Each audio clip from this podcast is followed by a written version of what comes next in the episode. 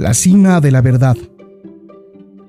Centímetro a centímetro, palmo a palmo, el caballero escaló con los dedos ensangrentados por tener que aferrarse a las afiladas rocas. Cuando ya casi había llegado a la cima, se encontró con un canto rodado que bloqueaba su camino. Como siempre, había una inscripción sobre él. Aunque este universo poseo, nada poseo, pues no puedo conocer lo desconocido si me aferro a lo conocido. El caballero se sentía demasiado para superar el último obstáculo. Parecía imposible descifrar la inscripción y estar colgado de la pared de la montaña al mismo tiempo, pero sabía que debía intentarlo. Ardilla y Rebeca se sintieron tentadas de ayudarle, pero se contuvieron, pues sabían que la ayuda puede debilitar a un ser humano. El caballero inspiró profundamente, lo que le aclaró un poco la mente. Leyó la última parte de la inscripción en voz alta. Pues no puedo conocer lo desconocido si me aferro a lo conocido. El caballero reflexionó sobre algunas de las cosas conocidas a las que se había aferrado durante toda su vida. Estaba su identidad, quién creía que era y qué no era. Estaban sus creencias, aquello que pensaba que era verdad y lo que consideraba falso. Y estaban sus juicios, las cosas que tenía por buenas y aquellas que consideraba malas. El caballero observó la roca y un pensamiento terrible cruzó por su mente. También conocía la roca a la cual se aferraba para seguir con vida. ¿Quería decir la inscripción que debía soltarse y dejarse caer al abismo de lo desconocido? Lo has entendido, caballero, dijo Sam. Tienes que soltarte. ¿Qué intentas hacer? ¿Matarnos a los dos? gritó el caballero. De hecho, ya estamos muriendo ahora mismo, dijo Sam. Mírate, Estás tan delgado que podrías deslizarte por debajo de una puerta y estás lleno de estrés y miedo. No estoy tan asustado como antes, dijo el caballero. En ese caso, déjate ir y confía, dijo Sam. ¿Que confíe en quién? replicó el caballero enfadado. Estaba harto de la filosofía de Sam. No es en quién, respondió Sam no es un quién, sino un qué. ¿Un qué? preguntó el caballero. Sí, dijo Sam. La vida, la fuerza, el universo, Dios, como quieras llamarlo. El caballero miró por encima de su hombro y vio el abismo aparentemente infinito que había debajo de él. Déjate ir, le susurró Sam con urgencia. El caballero no parecía tener alternativa. Perdía fuerza con cada segundo que pasaba y la sangre brotaba de sus dedos.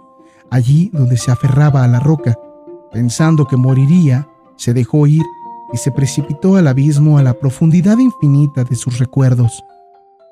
Recordó todas las cosas de su vida de las que había culpado a su madre, a su padre, a sus profesores, a su mujer, a su hijo, a sus amigos y a todos los demás. A medida que caía en el vacío, fue desprendiéndose de todos los juicios que había hecho contra ellos. Fue cayendo cada vez más rápidamente, vertiginosamente, mientras su mente descendía hacia su corazón. Luego, por primera vez en su vida, contempló su vida con claridad, sin juzgar y sin excusarse. En ese instante, aceptó toda la responsabilidad por su vida por la influencia que la gente tenía sobre ella y por los acontecimientos que le habían dado forma. A partir de ese momento, fuera de sí mismo, nunca más culparía a nadie ni a nada de todos los errores y desgracias. El reconocimiento de que él era la causa, no el efecto, le dio una nueva sensación de poder. Ya no tenía miedo. Le sobrevino una desconocida sensación de calma y algo muy extraño le sucedió. Empezó a caer hacia arriba. Sí, parecía imposible, pero caía hacia arriba. Al mismo tiempo, se seguía sintiendo conectado con lo más profundo de él, con el centro de la tierra. Continuó cayendo hacia arriba sabiendo que estaba unido al cielo y a la tierra. Repentinamente dejó de caer y se encontró de pie en la cima de la montaña y comprendió el significado de la roca. Repentinamente dejó de caer y se encontró de pie en la cima de la montaña y comprendió el significado de la roca. Había soltado todo aquello que había temido y todo aquello que había sabido y poseído. Su voluntad de abarcar lo desconocido le había liberado. Ahora el universo era suyo para ser experimentado y disfrutado. El caballero permaneció en la cima, respirando profundamente, y le sobrevino una sobreacogedora sensación de bienestar. Se sintió mareado por el encantamiento de ver, oír y sentir el universo que le rodeaba. Antes, el temor a lo desconocido había entumecido sus sentidos, pero ahora podía experimentar todo con una claridad sorprendente.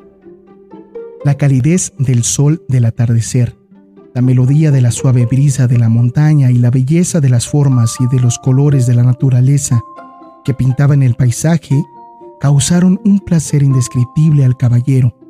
Su corazón rebosaba de amor por sí mismo, por Julieta y Cristóbal, por Merlín, por Ardilla y por Rebeca, por la vida y por todo el maravilloso mundo. Rebeca y Ardilla observaron al caballero ponerse de rodillas. Lágrimas de gratitud surgieron de sus ojos. Casi muero por todas las lágrimas que no derramé, pensó. Las lágrimas resbalaban por sus mejillas, por su barba y su peto. Como provenían de su corazón, estaban extraordinariamente calientes, de manera que no tardaron en derretir lo que quedaba de su armadura. El caballero lloraba de alegría, no volvería a ponerse la armadura y cabalgar en todas direcciones nunca más. Nunca más vería a la gente el brillante reflejo del acero, pensando que el sol estaba saliendo por el norte o poniéndose por el este. Sonrió a través de sus lágrimas, ajeno a que una nueva y radiante luz irradiaba de él, una luz mucho más brillante y hermosa que la de su pulida armadura, una luz destellante como un arroyo, resplandeciente como la luna, deslumbrante como el sol, porque el caballero era el arroyo, era la luna, era el sol. Podía ser todas esas cosas a la vez y más, porque era uno con el universo. Era amor.